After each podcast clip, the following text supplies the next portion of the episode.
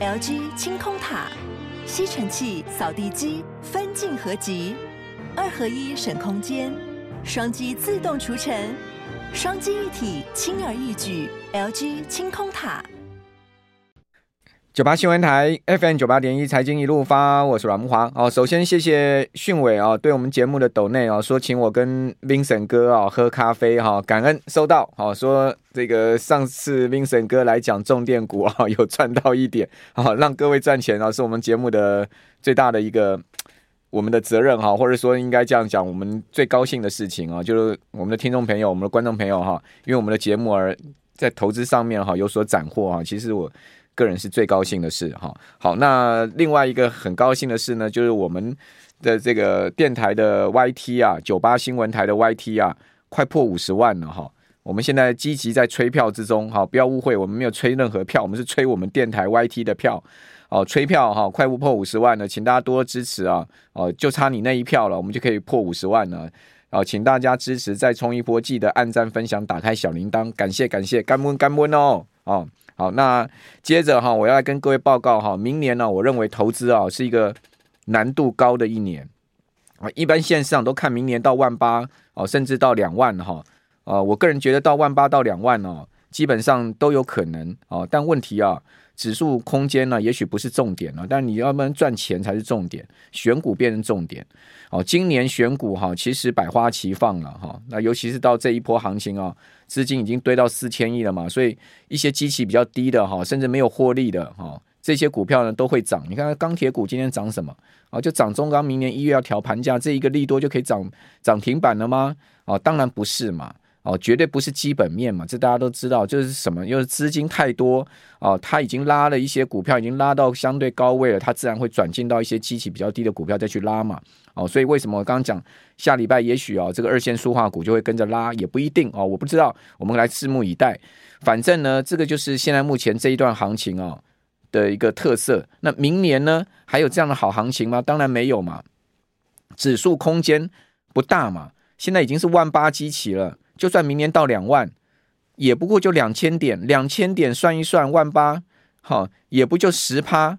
今年指数涨了二十多趴，哎，哦，明年只涨十趴，在这么一个两千点的上升空间里面，你要去挑到好打败大盘，而且要赚很多钱的股票，你说难不难？肯定难嘛，对不对？哦，所以我跟各位报告，明年是一个高难度年哦，你不要不相信我话，明年非常有可能你看到赚到指数，但是赔了价价差，你如果。做错股票的话，明年有一些个股可能会杀得非常凶哦哦，就是这个是我先先跟各位讲一下我对明年这个投资的看法，空间是有啦，好，但是呢，基本上难度很高了，而且呢，上下会比较大的一个区间行情啊。那至于说低点，我就不去预测了，因为现在高点大家一般都看一万八到两万之间嘛，我认为这个可能性都有啊。好，那。什么样的选股原则，我可以先跟各位报告。反正我们明年节目一路做下去，我们都还是秉持我们的原则啊，有有话说话，没话就不说，对不对？好，然后呢，有看到什么就跟各位报告什么啊。每一天我们都会告告诉大家，我们我个人跟我们节目来宾精选来宾的一个最新看法嘛。所以你只要。支持我们节目，持续听、持续看的话，我相信你都会有一些 follow 嘛，哈。好，那先讲一下明年的选股原则。我个人认为有几个非常重要的地方。第一个，你要选基期比较低的个股。我讲的基期比较就是股价相对今年都没什么涨，或者说呢，它今年涨不是涨很多的。好，基期相对。股价上上面像看起来还有空间的这些哦，这种这种这是第一个基期比较低的哈。那基期今年没有涨，基期比较低，一定是今年产业面比较不好的。好，所以你说啊，到年底去拉钢铁、拉塑化这些有没有道理？好，其实它有一个基期比较低的道理。好，尽管他们还是在一个相对景气不好的一个状况下，但是呢，他们股价就是低啊，股价低就是王道啊。好，这是第一个哈，基期比较低的哈。哦，那另外呢，第二个呢，你要去选选哈。兼具成长性的，也就是说，它基期比较低，它顶多拉抬哦，就是那一波而已。如果它没有成长性，它拉完了之后，股价要跌回原状哦，就打回原形。所以基期又低又有成长性，诶，这个就有难度了，对不对？哦，因为有成长性的股票，今年可能都已经涨很多了嘛。哦，那这个就要怎么样去挑了，对不对？第二、第三个呢，它又要题材性，因为呢，市场是这样子哈，市场没有题材不容易点火。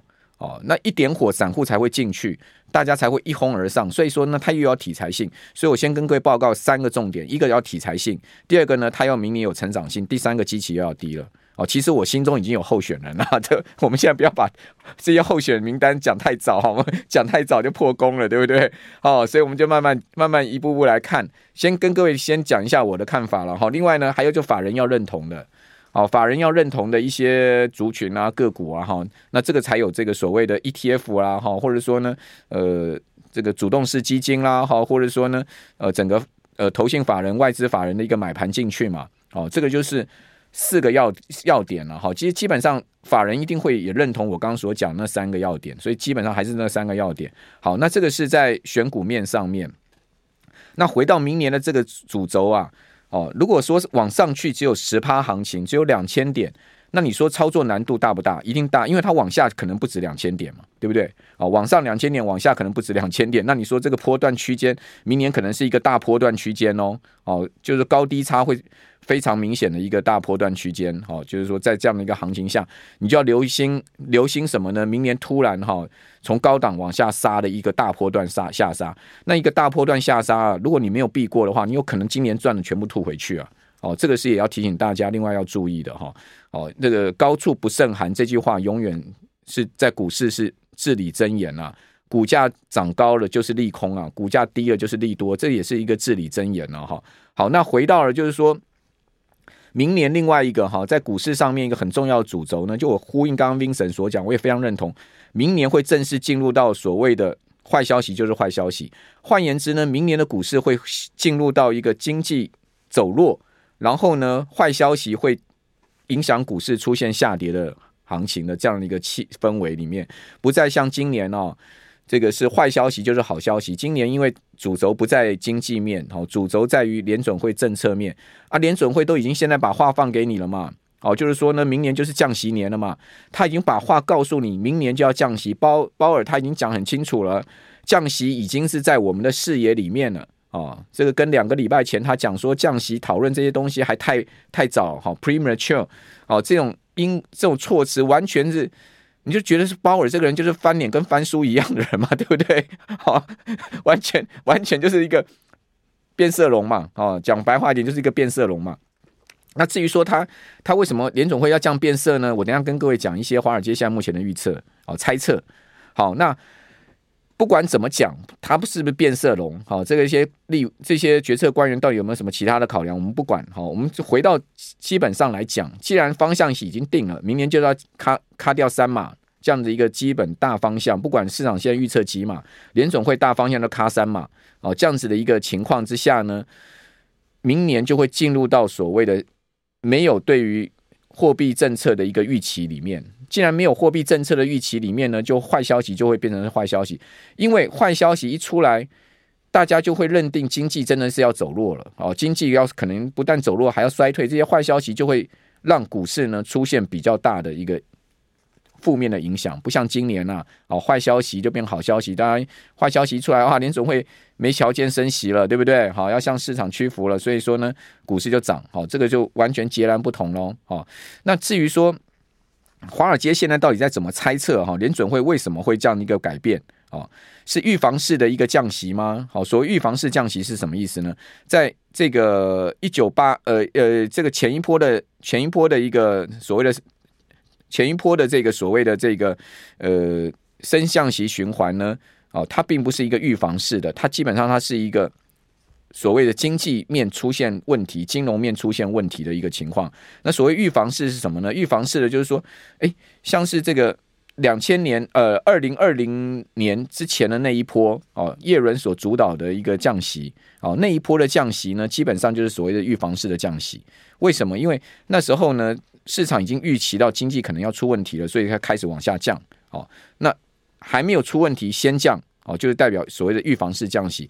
那代代表后面有什么东西是不可测的呢？有几个危机哦，是现在目前华尔街在猜测的哈。这等一下下一段回来，我再跟听众朋友报告华尔街现在是怎么猜测。九八新闻台 FM 九八点一财经一路发，我是阮木华。哦，这叶伦在他任任这个联准会这个是主席的任期的末期，不是主导了一波降息吗？那一波的这个呃降息呢，基本上就是所谓预防式降息了哈。好，那我们回到就是说，为什么华尔街认为说啊，联准会这次降息有一些他看到我们没有看到的事情？当然，他是从很纯正的角度来思考。我个人比较歪楼的角度来思考，我就觉得他们比较政治面啊。哦，就是当华尔街另外一个说法就是说把。总统大选年之后的隔一年，就二零二五年要降息的这个时间提前了嘛？那这个就比较歪楼的说法，就是说比较从政治面的角度来说，哈，因为拜登现在目前的民调整个支持度非常的低落，哈。那如果说拜登要率领民主党要胜选的话，经济第一个不可能，绝对不可能这个衰退的嘛，绝对不能把经济搞到衰退嘛。哦，第二个呢，失业率也不能大幅上升嘛。哦，第三个股市一定要兴旺嘛，不然这个川普不会拿股市来做文章吗？对不对？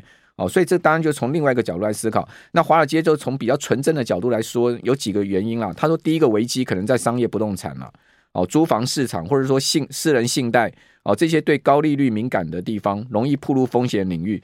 他们也举出了一些实际的例证。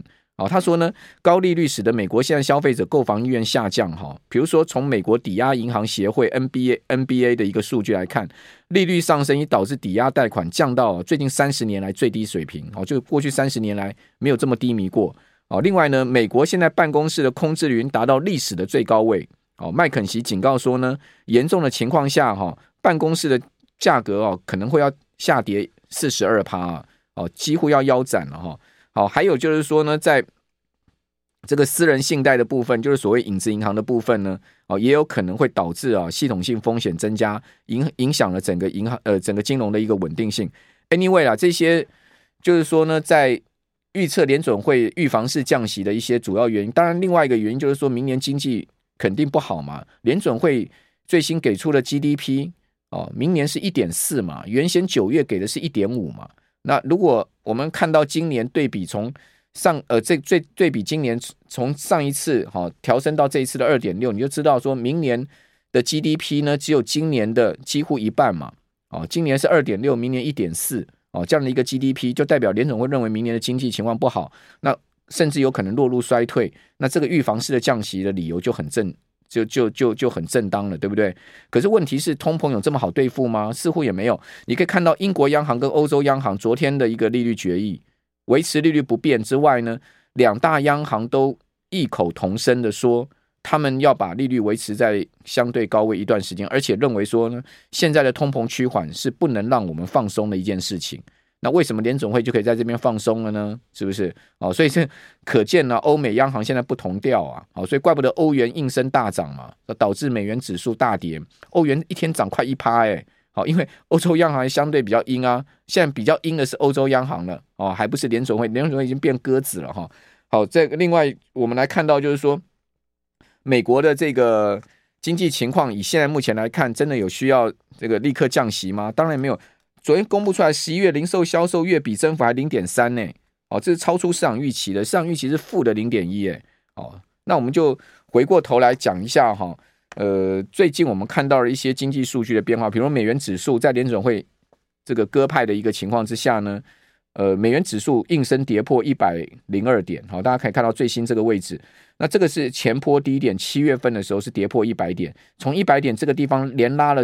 九周还十周哦，对不对？拉到了一百零七，从一百零七现在又跌回了这个一百零一，跌破一百零二。好，那最高点是在哪里？最高点去年十月的一百一十四点，各位还记得吗？十月的一百一十四点跌到了今年七月的这个一百点，然后呢，从今年七月一百点又拉到了这个呃今年十月的高点的一百零七点。其实美元指数就呈现一个大波段的行情。那明年呢？我认为美元指数。是绝对相对比较空的一年，但是你也不要觉得说呢，美元指数明年会一路下挫。我觉得美元指数它会跌跌弹弹，跌跌弹弹。基本上呢，明年它会是一个区间向相对向下，但它不是一个持续向下。它有时候弹起来也会弹很凶的哦。哦，这个就不同的一个经济状况下的一个可能的情况。那另外呢，美国十年期国债殖率跌破了四趴，跌到了三点九三。那现在目前新债王、老债王对美国十年期国债殖利率明年的看法完全不同调。老债王哈那个葛洛斯啊认为四趴已经差不多了，哦，新债王说会跌到三趴，哦，那我们取其中间嘛，对不对？明年呢是三点五到三点六嘛，哦，这个倒不是一个投机看法。